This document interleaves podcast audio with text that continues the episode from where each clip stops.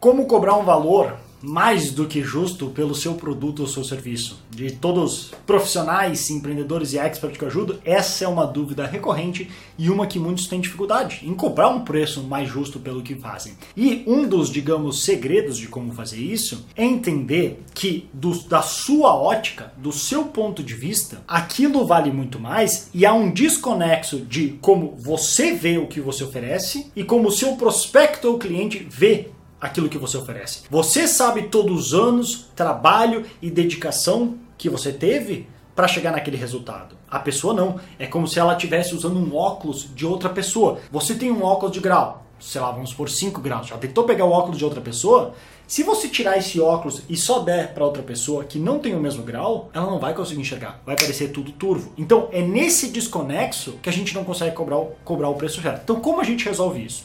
Olha, por exemplo, o que aconteceu, tem uma história uma vez com o Pablo Picasso, que diz que uma mulher caminhava pelas ruas de Paris, sei lá se Champs-Élysées ou onde exatamente, caminhava pelas ruas de Paris quando viu Pablo Picasso ali fazendo um esboço, desenhando alguma coisa. E ela, sem muitas, sem muito medo, sem muitas restrições, aproximou-se do Pablo Picasso e pediu: "Não quer fazer um retrato meu?" Ele, claro, sem problemas. Ela sentou ali, ele foi, desenhou, fez o tempo que precisou, fez um retrato dela e tá. Ele, ah, legal.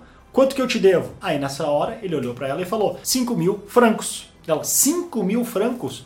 Mas tu demorou 3 minutos para fazer esse, esse desenho? Ele respondeu: Não, 3 minutos foi agora. Na verdade, eu demorei a minha vida inteira para conseguir fazer esse retrato. Então o que, que acontece? Qual que é a moral da história? O que, que é a lição que a gente pode tirar disso? Se a gente olhar pelo tempo de execução, é foi só aqueles três minutos para fazer. Mas para conseguir ter a habilidade, o nome e a valorização que ele tinha para entregar aquilo nesse tempo, ele precisou muito mais, ele precisou de anos. É aquela, talvez você já tenha ouvido aquela outra história, aquela outra analogia do cara que chega para consertar a sua máquina de lavar louça, que em um minuto ele, bum, dois minutos ele acha o prego, o parafuso que estava solto, vai ali, fecha e deu 500 reais. Como 500 reais? Demorou dois minutos. É, mas para saber que parafuso é, eu demorei 10 anos para aprender e saber tão rápido. Então, cuidado para não cobrar pelo valor simplesmente do que você faz na hora, mas sim cobrar pelos anos, experiência e toda a bagagem que você traz para entregar aquele resultado. E o grande desafio é não só cobrar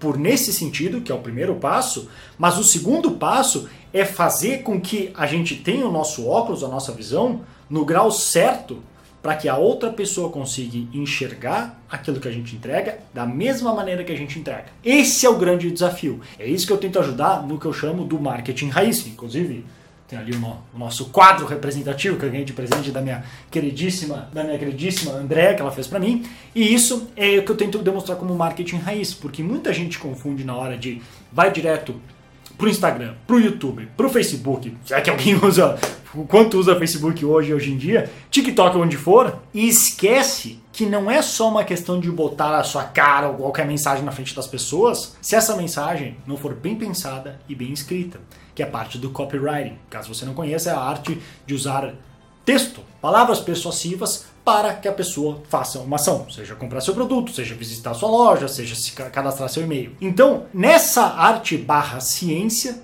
de como, primeiro, definir por que o meu produto ou serviço é diferente. O que, que ele tem de diferente? Que é o que eu chamo do ponto de diferenciação.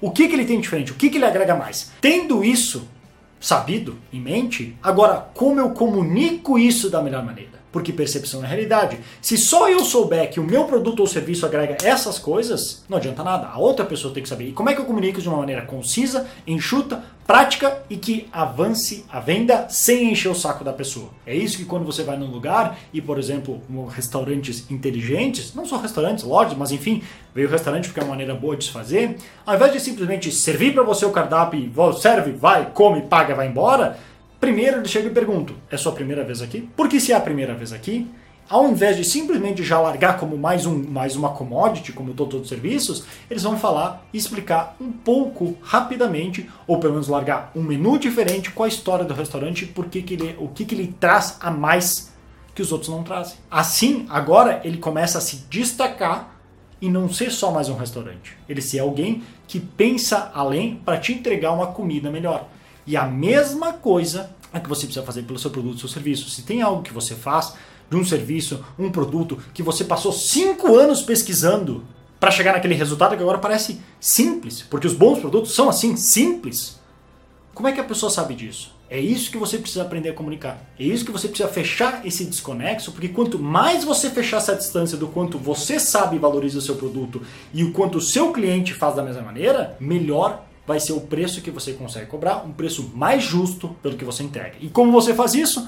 Não vou conseguir explicar agora aqui só nesse vídeo, essa é só a introdução, mas se você quiser começar a ver essa alternativa de como fazer esse processo, então recomendo que você participe de um dos meus workshops online gratuito que você encontra ou clicando no link aqui abaixo ou visitando brunopiscinini.com. Só lá você escolhe daí qual que faz mais sentido para você e participa que daí eu dou mais algumas dicas, beleza? Então essa era a dica que eu queria passar para o vídeo para você hoje aqui. Se você curtiu, deixe seu joinha, compartilhe com seus amigos se você não se importar e se inscreva aí tanto no meu perfil como no meu canal para ser avisado dos próximos vídeos que eu postar. Vou ficando por aqui, grande abraço e até mais.